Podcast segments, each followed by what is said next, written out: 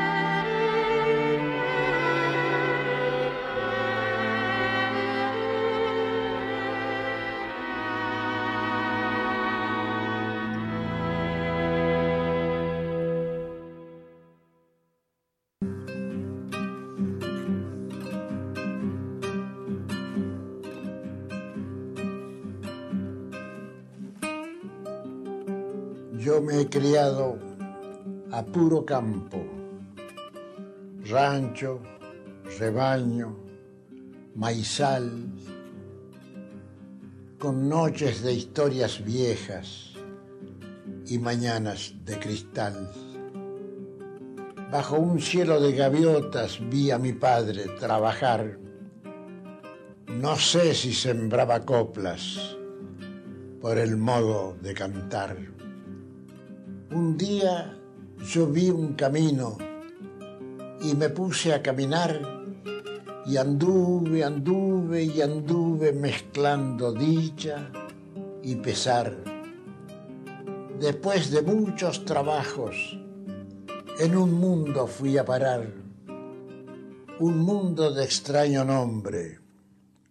Se llamaba soledad. Angustias ingratitudes no me podrán lastimar mientras viva en ese mundo que se llama soledad. Solo podría cambiarlo, pero es imposible ya, por una noche de cuentos y una aurora de cristal. Solo podría cambiarlo, pero es imposible ya ni mi madre está en el patio, ni mi padre en el maizal.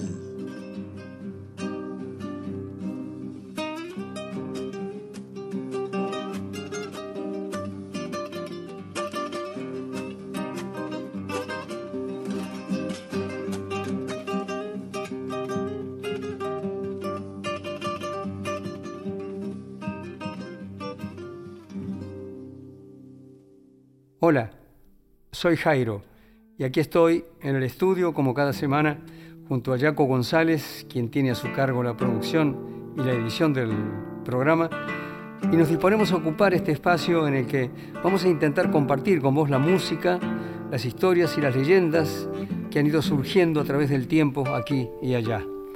Hoy dedicaremos el programa a recordar o a hablar simplemente del lugar que ocuparon las mujeres en la vida de Atahualpa Yupanqui. Aquellas mujeres que son visibles en una historia de vida como la del músico poeta de Campo de la Cruz, tan misteriosa, tan interesante siempre, o de aquellas que interpretaron o continúan interpretando sus canciones con una devoción que nace en el sentimiento de estar haciendo lo justo. En alguno de sus múltiples viajes, Yupanqui recordó desde el escenario que cada vez que atravesaba el País Vasco en España se sentía cautivado por el paisaje. Era como si visitara esos lugares a través de la mirada de su madre. Ella era guipuzcoana y tal vez fuera esa la razón por la que al llegar a esa tierra de hombres rudos y de mujeres de trabajo, era inevitable que se apoderara de él una emoción profunda. Fruto de ese estado de ánimo, seguramente se sentía a gusto como si en la cálida quietud del vientre materno, moviéndose por ese paisaje, a través de ella pudiera percibirlo.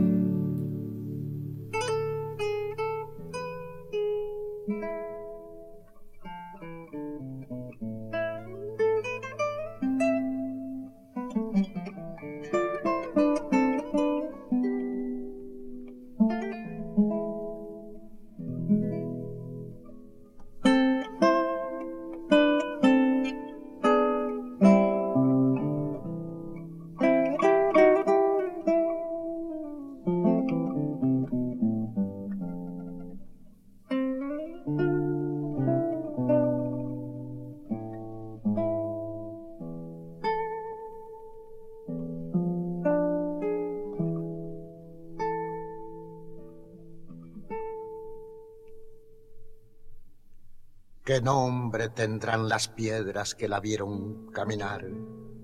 A mi madre cuando niña, o pastorcilla quizá. El árbol a cuya sombra descansó, ¿dónde estará? Qué bueno si lo encontrara para rezar o llorar.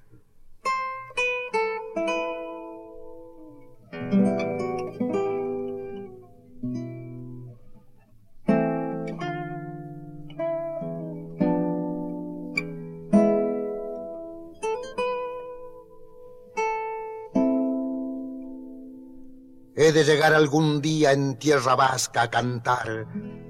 Ay, madre, desde muy lejos en mis coplas volverás.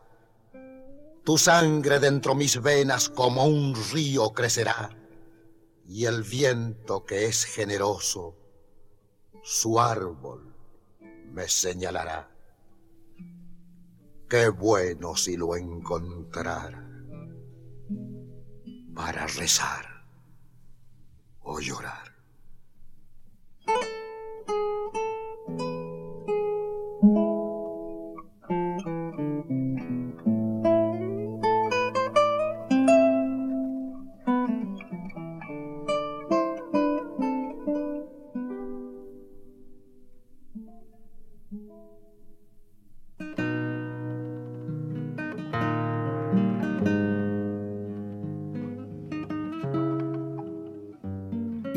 Aram era originaria de Guipúzcoa, una de las tres provincias que conforman el País Vasco. Las otras son Álava y Vizcaya. Higinia, como lo dice Yupanqui en la semblanza que acabamos de escuchar, era su madre. Ella emigró con su familia a la Argentina, donde se casó con José Demetrio Chavero, cuya familia tenía también raíces españolas, en este caso de Pamplona, en Navarra. Higinia Aram Tuvo dos hijos y una hija llamada Carmen, que nació en 1905, cuatro años antes que el artista. De las mujeres en la vida de Yupanqui, la primera fue, pues, su madre, Higinia Aram, hija de Regino Aram, y la segunda, Carmen, su hermana mayor. La tercera, por orden de aparición en la historia de vida del cantor, fue una prima suya llamada María Alicia Martínez, que se convertiría en su primera esposa en el año 1931. Él tenía entonces 23 años.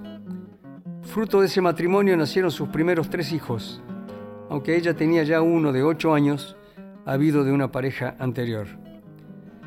Fueron a vivir a Buenos Aires, pero ahí la fortuna les fue esquiva, por lo que decidieron mudarse a Undinarrain, en el departamento entrerriano de Gualeguaychú. Allí nació la primera hija de la pareja, a la que le pusieron los nombres de Alma Alicia. Permanecieron bastante tiempo ahí, hasta que se afincaron por algún tiempo en Tala. Luego, la esposa regresó a Junín, en la provincia de Buenos Aires, donde en 1933 nace Atahualpa Roberto Chavero. Ya de vuelta en Buenos Aires, el 19 de abril de 1936, nació la segunda hija, Lila Amancay. María Alicia Martínez tuvo problemas graves de salud y contrajo tuberculosis, por lo que fue internada en el centro especializado en enfermedades respiratorias que había en Cosquín, en la Sierra de Córdoba. Estuvo internada dos meses y a pesar de que era una duración corta, Yupanqui envió a Alma, su hija mayor, con unas primas que vivían en Casilda, Santa Fe, a Atahualpa con su abuela Higinia en Junín y a Lila Mancay con su hermana Carmen que también vivía en Junín. Ahí permanecieron varios años. En diciembre de 1937, Yupanqui rompió de forma definitiva sus lazos con su esposa y con sus hijos, que rara vez lo volverían a ver. Hace poco fui a cantar a, Campana y después de la actuación se acercó a saludarme una mujer, quien me aseguró que era nieta de Atahualpa Yupanqui.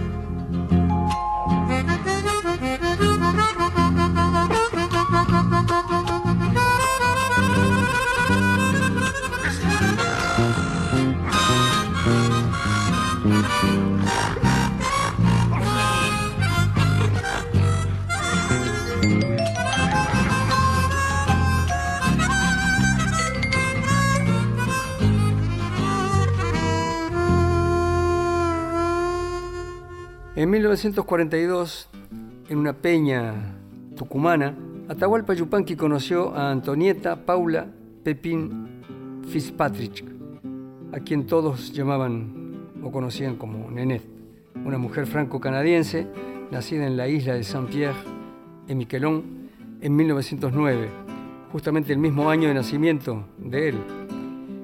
Ella llevaba radicada en Argentina una década y media. Se conocieron eh, y se enamoraron. Convivieron desde 1946 y se casaron en 1979. Como en Argentina entonces no existía el divorcio, tuvieron que casarse vía Montevideo, por lo que legalmente Chupanqui en aquel tiempo fue vígamo. Con Nenet tuvo su último hijo, Roberto, el Colla, el único al que Atahualpa Yupanqui mostró como tal. Se desconocen las razones por las que parecía ignorar en cierto modo su vida anterior. De eso no se habla, dice una expresión, y me parece que algo de eso hay en esta situación. Nenet era concertista de piano y compuso la música de varios temas que se encuentran entre los más conocidos del repertorio de Yupanqui. Canciones como Indiecito Dormido, Luna Tucumana, El Arriero, El Alazán y Chacarera de las Piedras. Es autora más o menos de 40 composiciones, firmadas como Paula Pepín o Pepin, si lo pronuncian en francés, o con el seudónimo de Pablo del Cerro. Pablo seguramente por Paul, y del Cerro simplemente porque amaba el Cerro Colorado, que es donde se encuentra agua escondida. Su casa, su casa donde está el roble, bajo el que descansan los restos de Yupanqui y los de Santiago Ayala. Para los vascos, no ha pasado desapercibido el hecho de que sea un roble el árbol elegido. También es un roble el árbol de Guernica, que para el pueblo vasco es el árbol de la libertad.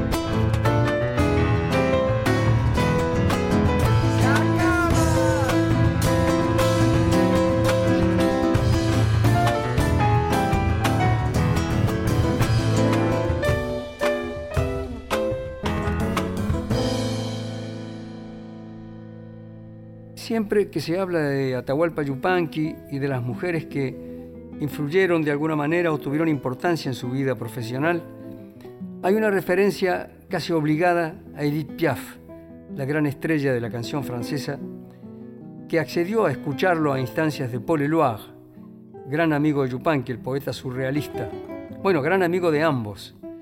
En aquel momento Yupanqui necesitaba un espaldarazo definitivo y la Piaf se lo dio, organizando un espectáculo en el Teatro del Ateneo de París, en el que ella misma presentó al patriarca de nuestro folclore, con el entusiasmo que éste había despertado en ella la tarde que lo escuchó en la casa de Deloire. Dos detalles extraordinarios prueban que en su gesto prevaleció el valor atribuido por ella al talento de Yupanqui y a la emoción que sintió al escucharlo. El primero, el primero de ellos fue el hecho de cederle a él la segunda parte del espectáculo, que es la que normalmente ocupa la estrella principal.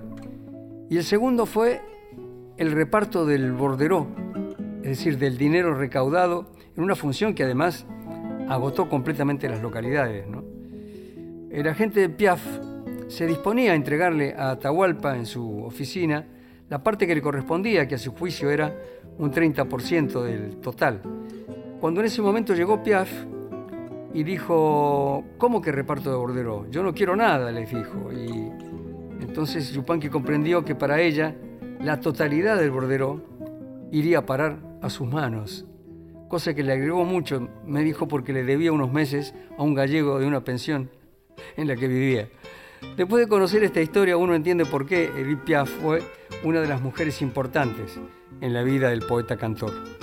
En otro sentido también lo fue Ingrid Bergman, con quien, para cumplir con un viejo rito parisino, abrió el baile en la fiesta que había organizado en su honor uno de sus admiradores. Un día yo pregunté, abuelo, ¿dónde está Dios? Un día yo pregunté, abuelo, ¿dónde está Dios? Mi abuelo se puso triste y nada me respondió. Mi abuelo murió en los campos sin rezo ni confesión y lo enterraron los indios, flauta de caña y tambor, y lo enterraron los indios, flauta de caña y tambor. Al tiempo yo pregunté, Padre que sabe de Dios.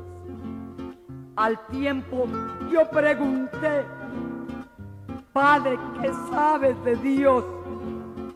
Mi padre se puso serio y nada me respondió.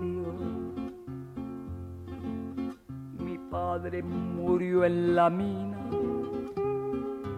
Sin doctor ni protección. Color de sangre minera. Tiene el oro del patrón. Color de sangre minera. Tiene el oro del patrón. Mi hermano vive en los campos no conoce una flor. Mi hermano vive en los montes no conoce una flor. Sudor, malaria y serpiente en la vida del leñador. Y que nadie le pregunte si sabe dónde está Dios. Por su casa no ha pasado tan importante, Señor no ha pasado tan importante, Señor. Hay un asunto en la tierra más importante que Dios. Hay un asunto en la tierra más importante que Dios. es que nadie escupa sangre pa' que otro viva mejor. Es que nadie escupa sangre pa' que otro viva mejor. Que Dios vela por los pobres. Tal vez sí o tal vez no. Que Dios vela por los pobres Tal vez sí o tal vez no. Pero es seguro que almuerza en la mesa del patrón. Pero es seguro que almuerza en la mesa del patrón.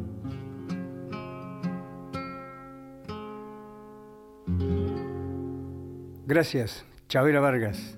Soy Jairo y en el programa de hoy estamos haciendo un repaso así, muy simplemente a mano alzada, de algunas o de los nombres de algunas de las mujeres que contaron en la vida de Yupanqui. Atahualpa Yupanqui, el solitario, que anhelaba para sí el anonimato y escondía entre murallas invisibles un repertorio de canciones graníticas.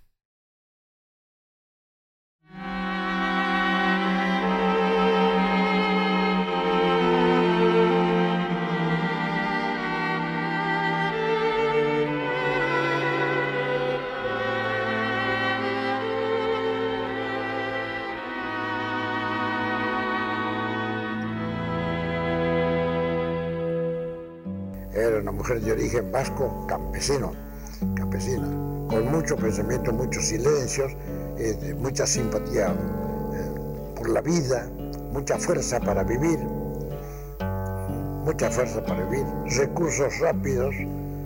Recuerdo una vez, pobrecita, se le vino un caballo desbocado, se le vino encima, había una zanja y un camino angosto, y por el camino angosto galopaba el, el, el chuzo, el caballo y no había más que él. Entonces ella hizo la cara a un lado y lo abrazó por el otro lado. le hizo una esquivada a, los hijos del caballo y se abrazó el caballo que después la volteó como tres metros más allá. Galopó con él y se frenó el caballo. Entonces mamá cayó. Ya esa, esa ligereza de, de, reflejos rápido, esquivar el golpe, el, golpe frontal y hacer eso. Era un poco así, muy decidida ese asunto. Y lo mismo, eso lo debe haber leído él. Lo ha leído, lo ha juntado, estaba fresco en ella esa impresión. Y, lo comparó con, con, el muchachito que, que, empezaba a tocar la guitarra y andaba por ahí, con el joven. Usted es el cantor de artes olvidadas, mi hijo.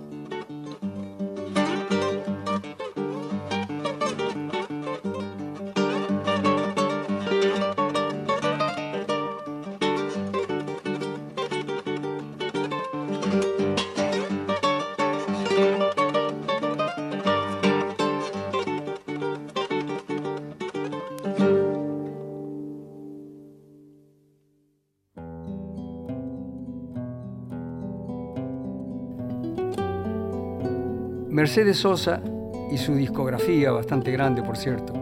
En los comienzos, con un timbre de voz un poco más agudo que el que, que, le conoceríamos luego, en la tesitura de una Joan Baez o en la de la cantante griega Nana Muscuri, que son dos cantantes todoterreno. La negra interpretaba un repertorio cercano al estilo melódico de las canciones del litoral. Luego, en lo que fue una evolución natural, impulsada quizá por el histórico grupo mendocino del Nuevo Cancionero, del que ella formaba parte, expuso su gusto por una música más comprometida con lo poético y eh, con los ritmos más abarcativos del paisaje musical argentino.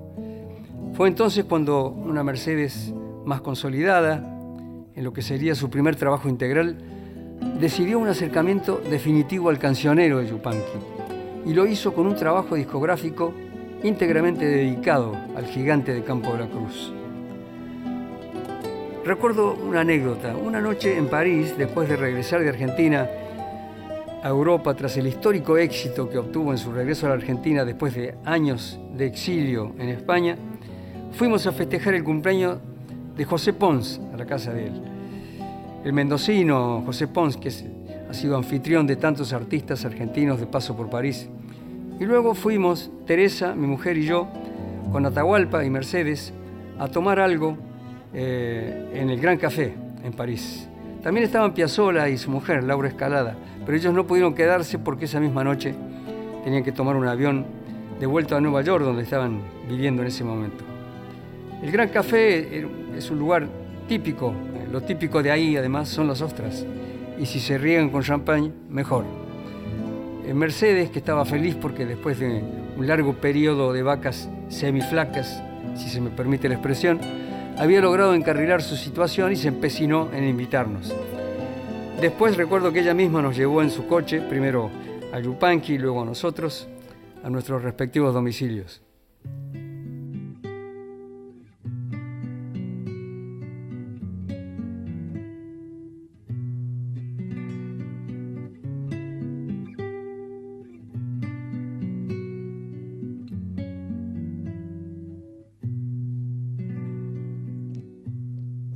Le pregunto al mundo, el mundo me ha de engañar. Si yo le pregunto al mundo, el mundo me ha de engañar. Cada cual cree que no cambia y que cambian los demás. Y paso las madrugadas buscando un rayo de luz. ¿Por qué la noche es tan larga? Guitarra, dímelo tú.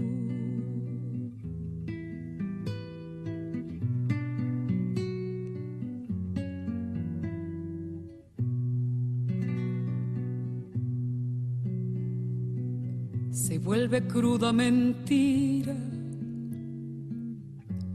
fue tierna verdad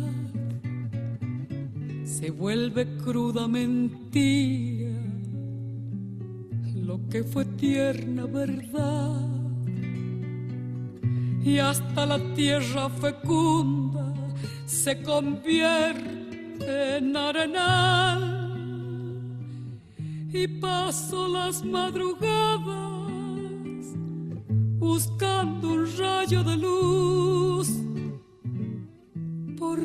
¿Por qué la noche es tan larga? Guitarra, dímelo tú.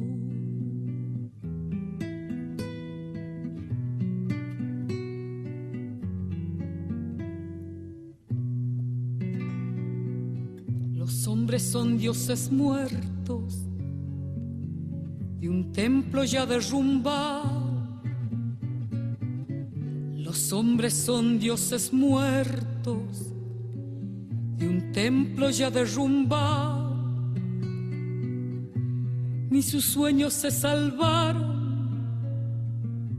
solo una sombra quedó y pasó las madrugadas buscando un rayo de luz. Porque la noche es tan larga,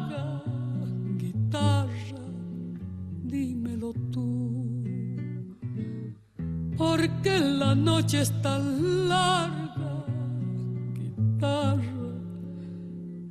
dímelo tú.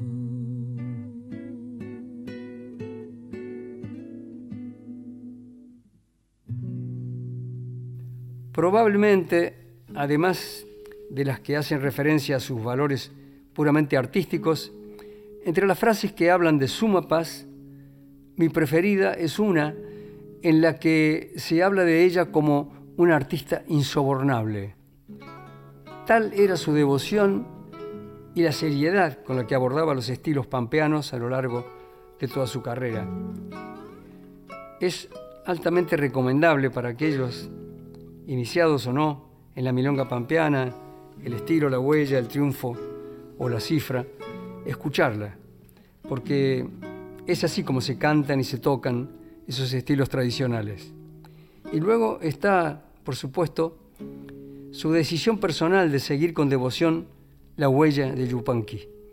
Es probable, y esto por supuesto es una opinión mm, personal, que él haya encontrado en suma paz a su intérprete más genuina, la que de una manera fehaciente hace de cada una de sus canciones algo propio, como nacido de ella, una artista admirable. De lo mejor que ha dado en su permanente parir de hijos de artistas nuestra querida Argentina. Ellos, esos hijos, que son quienes hablan en su nombre, contando sus alegrías y sus penurias. Pero creo que pocos lo han hecho, en todo caso, con la dignidad y el nivel artístico de su Paz. Una voz surgida del corazón de ese cielo al revés, que es la Pampa Argentina, y que se agiganta día a día en mi admiración personal. Una mujer cuidadosa de los detalles y yupanquiana por excelencia.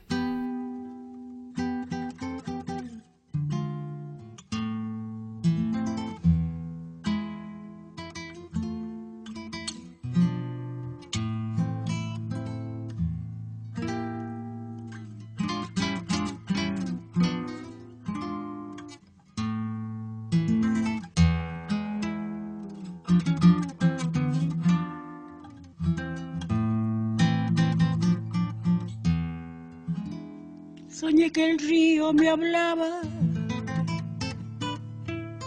con voz de nieve cumbreña y dulce me recordaba las cosas de mi querencia.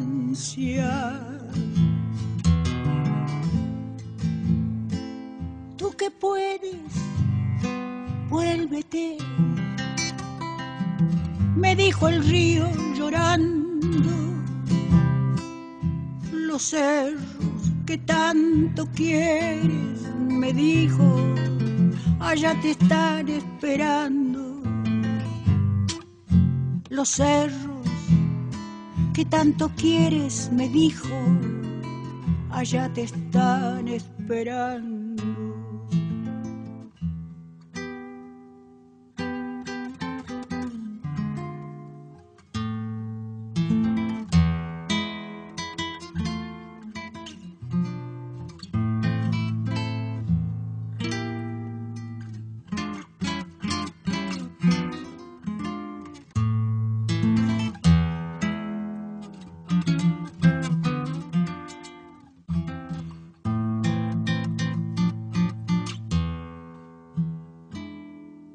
Cosa triste ese río. ¿Quién pudiera ser laguna y oír el silbo del junco cuando lo besa la luna? Qué cosa más parecida es tu destino y el mío. Andar cantando y penando por esos largos caminos. Tú que puedes, vuélvete me dijo el río llorando los cerros que tanto quieres, me dijo, allá te están esperando. Los cerros que tanto quieres, me dijo, allá te están esperando. Tú que puedes, vuélvete.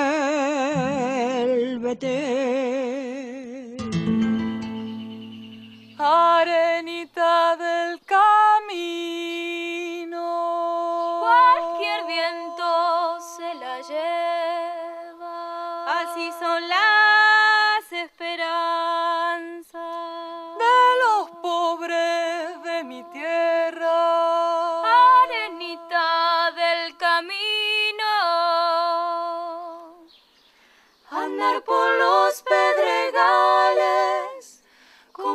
senda y el río. Arenita del camino. Bueno, eh, nosotras elegimos Arenita del Camino, eh, esta Vidala, que bueno, resultó de un proceso difícil de selección. Teníamos gran parte de la obra de Yupanqui a nuestra disposición, versiones de él o versiones de otros intérpretes. Eh, y la verdad que nos, eh, al, al, ser una formación vocal, eh, eso, al tener eso, forma de, de, grupo vocal y no tener soporte de otros instrumentos, eh, más que la compañía de, la, de las cajas, eh, nos resultaba muy difícil eh, que lo que escuchábamos de Yupanqui, de su obra, la pudiéramos transportar en nuestra cabeza a un arreglo vocal. ahí tuvimos la ayuda de Diego Marioni, un compañero nuestro de UPA, que la verdad que una vez que encontramos Arenita, eh, pudo adaptarlo realmente a, a, lo que nosotras veníamos haciendo. De alguna manera, eh, Arenita también fue lo que nos unió, nos conformó como, como grupo, como trío. Eh, y a pesar de que luego hicimos como el recorte para nuestro grupo de, que, de hacer música eh, de mujeres, y, este tema no, no lo era, eh, la elección también tuvo que ver con eso, con el tema de, de, la vidala y las copleras y poder como interpretar la primer parte de este tema eh, de manera como con las en las copleras y luego sí introducir eh, la parte más de arreglo vocal que tiene, que tiene el tema, que tiene Arenita. Sí, esa sería la particularidad que en el género originario, si se puede utilizar ese término, eh, no se utiliza tanto, es decir, el, el arreglo a tres voces. Arenita del camino,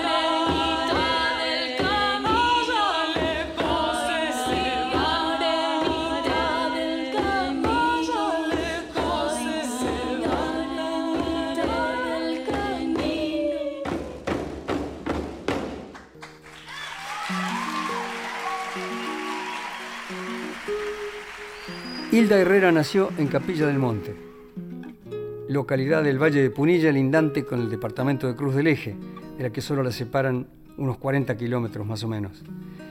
Hilda conoció a Atahualpa a mediados de la década del 60, cuando ella andaba por los 16 años, y desde entonces mantuvo con él una relación muy cercana y fluida además. No solo interpretó de manera magistral sus canciones al piano, sino que también compuso músicas propias sobre versos desconocidos de, Atahualpa. En una oportunidad, en una entrevista publicada por un diario cordobés, dijo, en nuestra cultura, algo que tiene más de 50 años es considerado viejo. Eso es peligroso y en este sentido Yupanqui es un caso emblemático. Ojalá me equivoque, pero siento que a Yupanqui hoy no se lo conoce como se lo debería conocer. Sobre todo como escritor, como pensador, como conocedor, como artista amplio, con una posición filosófica muy clara, muy decidida.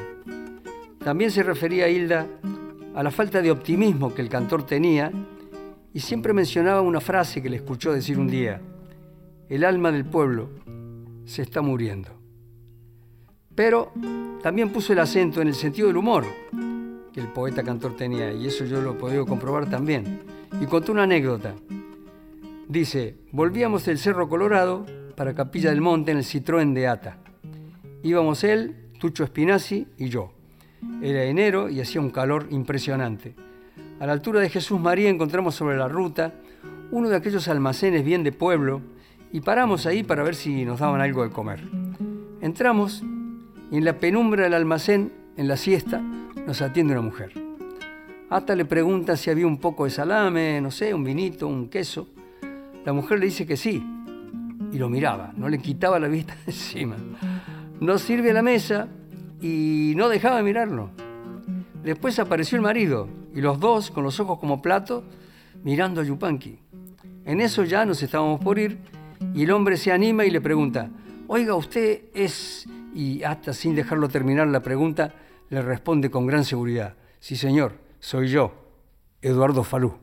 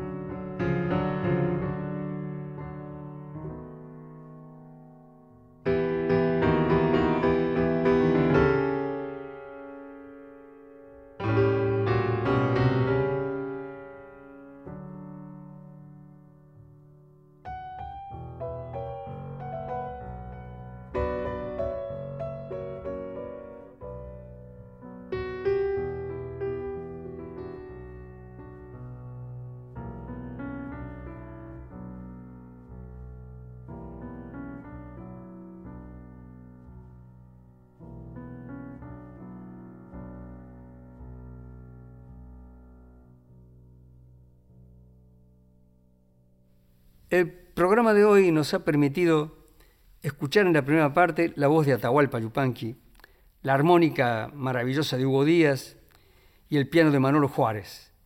Y en la segunda parte, las voces de Mercedes Sosa, de Suma Paz, las del grupo Abra Palabra y también el piano de Hilda Herrera. Esto ha sido todo por hoy. Los esperamos la próxima semana en la folclórica y en Nacional con un programa que, les prometo, será muy especial. La,